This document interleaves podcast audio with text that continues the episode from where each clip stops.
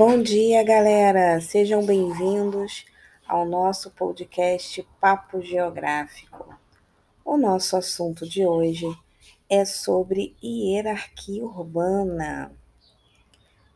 Olhando assim de longe, parece algo militar, será? Hierarquia? Dentro da zona urbana?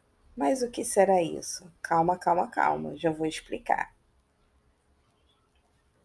O conceito de hierarquia ele vai designar uma estrutura vertical de subordinações e poderes.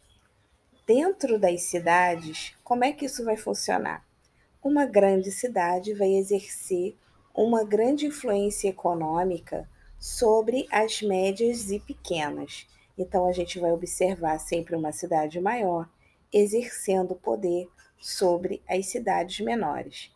E isso vai acontecer em várias escalas dentro de uma escala regional, nacional e até mesmo mundial. Exatamente. A hierarquia urbana, ela vai funcionar até mesmo dentro de uma escala mundial. Dentro de uma escala nacional, por exemplo, nós vamos observar a, a seguinte hierarquia. Em primeiro lugar, nós vamos ter as chamadas metrópoles, são as maiores cidades de um país que apresentam as melhores infraestruturas e condições econômicas. Aqui no nosso país, a nossa classificação se dá da seguinte forma: no topo da hierarquia, quem manda em tudo, nós vamos ter a grande metrópole nacional, que é a cidade de São Paulo, tá? Depois vamos ter as chamadas metrópoles nacionais. Observem bem, pessoal, há uma diferenciação, tá? Entre metrópoles nacionais, que vai ser Rio de Janeiro e Brasília, e a grande metrópole nacional, que no caso será São Paulo, tá? Por que essa diferenciação? Porque São Paulo é, é a cidade que tem a melhor infraestrutura e condição econômica do nosso país. Então, assim, dentro da área da medicina, dentro da área econômica, em todas as áreas, a gente vai observar que em São Paulo você vai ter uma infraestrutura, né, uma diversidade de produtos, né, e uma melhor condição econômica. Então, por exemplo, às vezes a pessoa está com um problema de saúde, né? Aonde assim ela vai encontrar boa parte de, dos tratamentos que em outras cidades você não encontra vai ser em São Paulo. Se você não encontrar em São Paulo, tem que ir para fora do país. Né? E isso daí em outras situações também. Então, por exemplo, eu trabalho com artesanato. Então, determinados cursos que você não encontra, por exemplo, no Rio de Janeiro, você vai encontrar em São Paulo. E isso se dá em todas as categorias, em todas as funções produtos, serviços, eles vão seguir essa mesma linha. Então, nós vamos ter lá a grande metrópole nacional, que é São Paulo. Vamos ter as metrópoles nacionais, que é Rio de Janeiro e Brasília, e outras que são categorizadas apenas como metrópole. E nós temos Manaus, Belém, Fortaleza, Recife, Salvador, Belo Horizonte, Curitiba, Goiânia e, Porto Alegre também. Depois nós vamos ter as capitais regionais que vão exercer influência, né, dentro de uma região ali um pouco maior. Vamos ter os centros regionais que vão exercer uma menor influência, né, do que as capitais regionais. Depois nós vamos ter os centros de zona, que reúnem cerca de 566 médias cidades que apresentam influência local. Depois nós vamos ter os centros locais, né, que são aquelas cidadezinhas de 10 mil habitantes que só vão influenciar ali dentro mesmo da própria cidade. E como é que a gente consegue entender um pouco como isso funciona no nosso dia a dia? Eu vou trazer alguns exemplos que são bem próximos da nossa realidade, tá? Se fôssemos fazer, por exemplo, a hierarquia urbana entre os municípios da Baixada Fluminense, teríamos dois grandes polos de atração, que seriam as cidades de Duque de Caxias e de Nova Iguaçu. Isso, exatamente. A nossa cidade, a cidade onde está localizada a nossa escola, a cidade de Nova Iguaçu, tem uma influência muito grande é, dentro de outros municípios da Baixada Fluminense. Como assim? Como ocorre essa influência? Por exemplo, se uma pessoa mora em Mesquita, Nilópolis, como é o meu caso, ou Japeri, por exemplo, ela muitas das vezes ela vai ter a necessidade de se deslocar do seu município para ir até Nova Iguaçu, seja para resolver alguma coisa no comércio, já que o comércio de Nova Iguaçu tem uma variedade, uma diversidade maior, seja, por exemplo, para serviços médicos, né? Muitas vezes tem determinados tipos de exames que você não vai conseguir fazer, seja em Mesquita, em Nilópolis ou em Japeri, mas você vai conseguir fazer em Nova Iguaçu. Então, por exemplo, em Japeri, em Mesquita, em Nilópolis, muitas vezes você vai conseguir fazer exames básicos, vai ali e faz um exame de sangue. Mas um exame mais bem elaborado, você vai precisar ir para Nova Iguaçu, né? E também questões de emprego também você vai você tem um comércio mais pungente, você tem indústrias, né? Nós temos aqui em Nova Iguaçu o polo industrial. Então a gente vai observar que Nova Iguaçu termina sendo até um polo de atração, né? Para outros municípios. Então, pessoal de Japeri, por isso que eh, se a gente observar, né, Nova Iguaçu, centro de Nova Iguaçu, a gente observa que está sempre lotado. Por quê? Pessoas que moram é, em Japeri, Mesquita, Nilópolis, Paracambi, Queimados.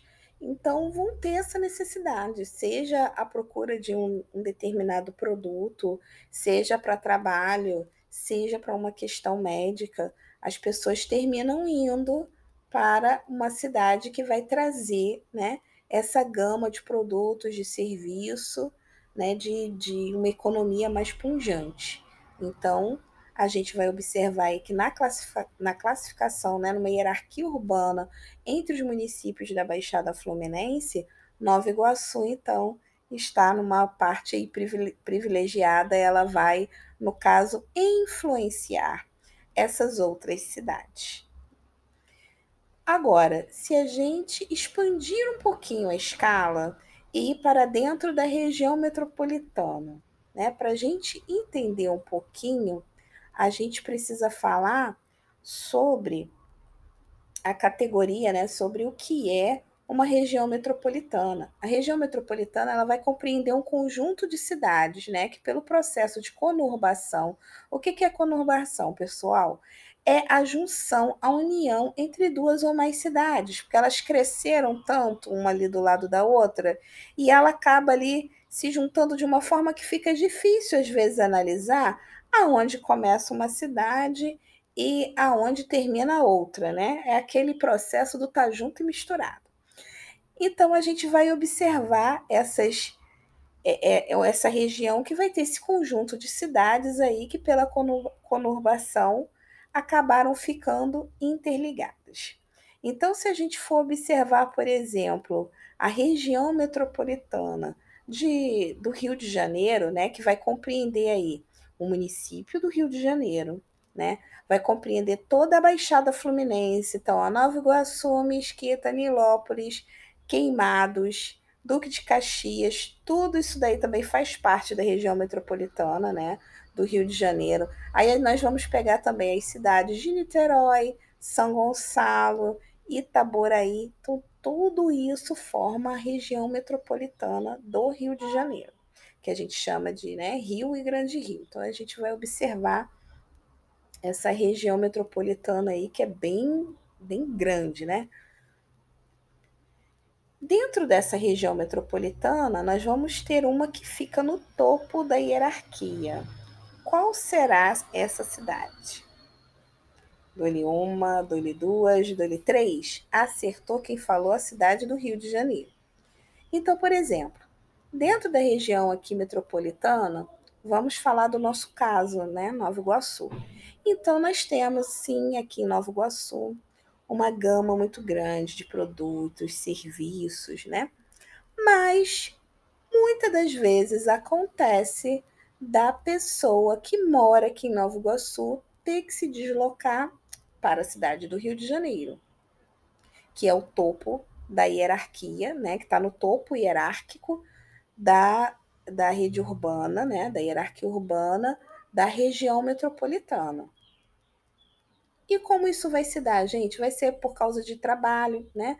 A gente observa, por exemplo, um tipo de migração que acontece todos os dias, que nós chamamos de migração pendular, que é a saída de várias pessoas, né, daqui da região da Baixada Fluminense, todos os dias para o Rio de Janeiro e depois a volta, né? Então a gente vê aquele engarrafamento em determinados horários, porque muitas pessoas estão se deslocando, né, da nossa região para o município do Rio de Janeiro e aí seja por causa de trabalho, né? Na grande maioria das vezes, muitas pessoas todos os dias fazem essa migração, vai para o trabalho e volta. Tem pessoas que é para resolver, né? Problemas médicos, por exemplo, determinados tratamentos que é necessário, né? Ir até o, o município do Rio de Janeiro para conseguir fazer esses tratamentos. Então a gente vai observar que o município do Rio de Janeiro ele é o topo hierárquico, né?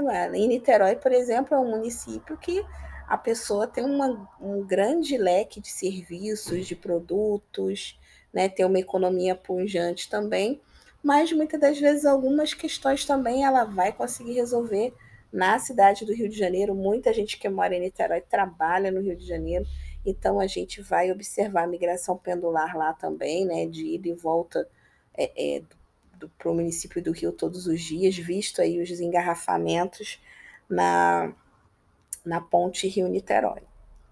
Então aí a gente já tem um exemplo aí de como ocorre essa hierarquia dentro da região metropolitana aqui do Rio de Janeiro. E nós temos né, a hierarquia nacional, como nós já apontamos anteriormente, que vem aí São Paulo como o topo, né? Daí é, é a mais, é o topo de todas as cidades, né? Quem está lá em cima, lindamente sendo a rainha das cidades brasileiras. Por quê? É em São Paulo que você vai encontrar toda a gama de serviços, é, é, a parte da, da economia, a influência econômica mais forte, tudo vem de São Paulo, né? Tanto é que São Paulo é considerada aí uma cidade global. Mas isso daí vai ficar para o nosso próximo encontro aqui no Papo Geográfico.